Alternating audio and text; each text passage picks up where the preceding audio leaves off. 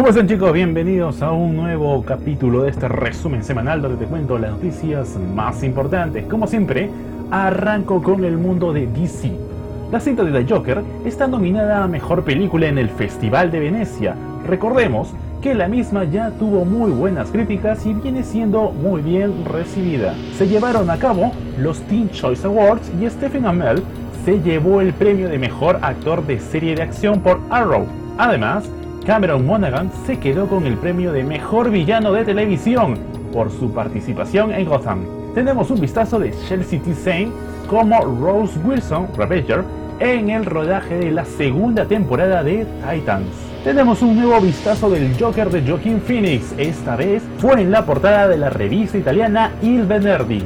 Un rumor sugiere que Pierce Brosnan estaría siendo valorado para interpretar a Alfred Pennywood en la película de Matt Reeves. Malas noticias para la serie Krypton. Esta fue cancelada por Sci-Fi y de esa forma no tendremos la tercera temporada. DC Universe y HBO Max estarían en negociaciones para salvar la serie de Krypton y emitirla a través de sus plataformas. Estas serían todas las noticias del mundo de DC y me paso a la otra vereda, la de Marvel Studios. Zendaya ganó el Teen Choice Warner en la categoría de actriz favorita en película de verano gracias a su participación en Spider-Man Far From Home. Robert Downey Jr. ganó el Teen Choice Warner en la categoría de actor favorito de película por su participación en Avengers Endgame. Best Buy lanzará una caja especial con las cuatro películas de los Avengers y aquí te lo mostramos. Se confirma que Noah Hawley ya terminó su propuesta para una película de Doctor Doom y solo quedó a la espera de que Marvel Studios le dé el visto bueno o no. Según el portal Variety, se dio a conocer que el personal de Disney ya ha podido ver New Mutants y no han salido del todo satisfechos. Por otra parte, se pronostica que sus ganancias en taquilla podrían ser muy bajas. Hasta el momento, la fecha de estreno continúa siendo abril de 2020 se ha revelado que Marvel Studios ha lanzado un casting para un gobernante de un antiguo reino que probablemente sea de ascendencia asiática. ¿Acaso se tratará de Enamor? Con el anuncio de que Marvel Studios hará series para Disney Plus, muchos suponíamos que la división de Marvel Televisión, liderada por Jeff Lev, quedaría a un lado, pero ahora han confirmado que también producirán material para la plataforma streaming. Además, que las series confirmadas para Hulu de Ghost Rider y Hellstorm serán parte de un concepto llamado Adventures in the Fear, que también incluirán otras dos series aún por confirmar.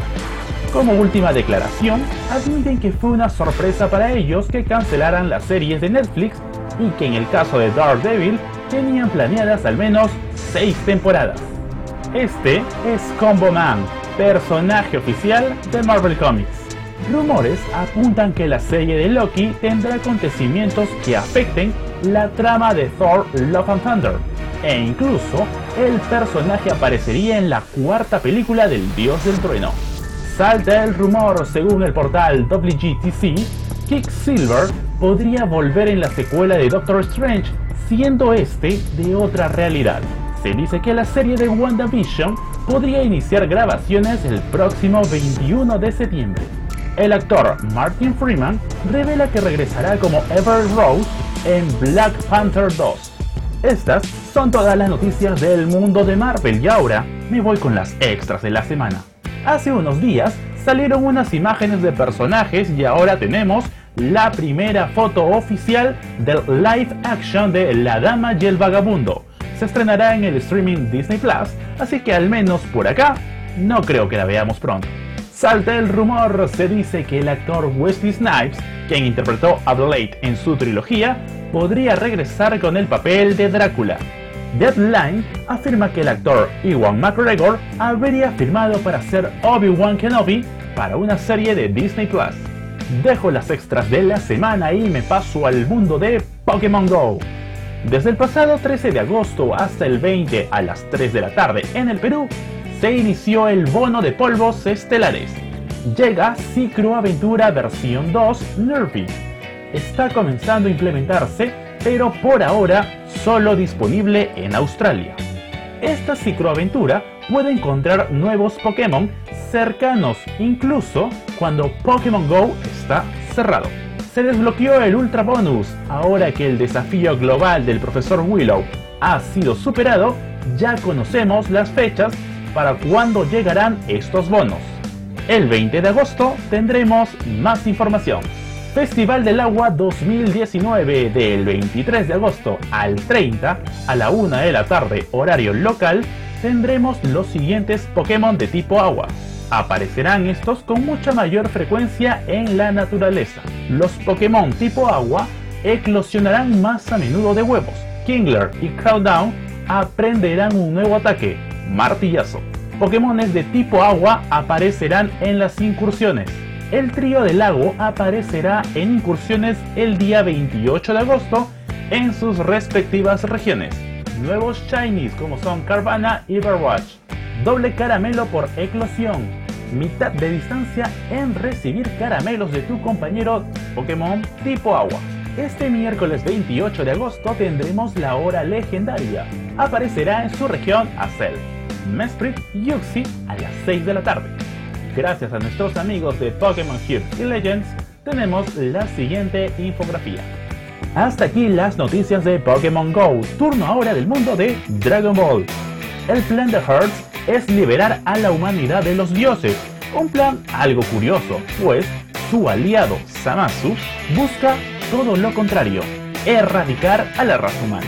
El Tour Dragon Ball World Adventure deslumbra en Hong Kong con sus majestuosas figuras a gran escala y aquí te dejo algunas.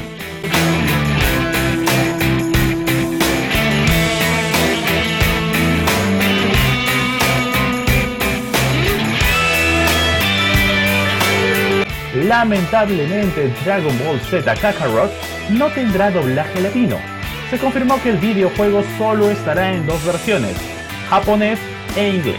Sin embargo, será subtitulada en 15 idiomas, incluyendo el español. Finalmente fue lanzado Dragon Ball Super Broly con redoblaje argentino y las críticas han sido muy positivas, aunque a mí en lo particular me costó adaptarme a las nuevas voces. Eso no significa que esté mal, el trabajo es muy bueno en realidad y abajo en la descripción te dejo el link de descarga. Novedades de Dragon Ball Z Kakarot. Gohan y Trunks de la saga de Cell serán personajes jugables.